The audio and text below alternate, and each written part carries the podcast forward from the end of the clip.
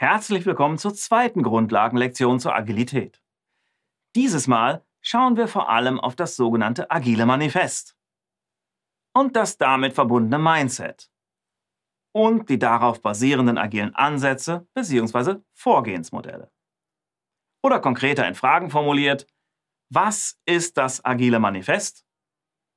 Was macht ein agiles Mindset aus und warum ist es so wichtig?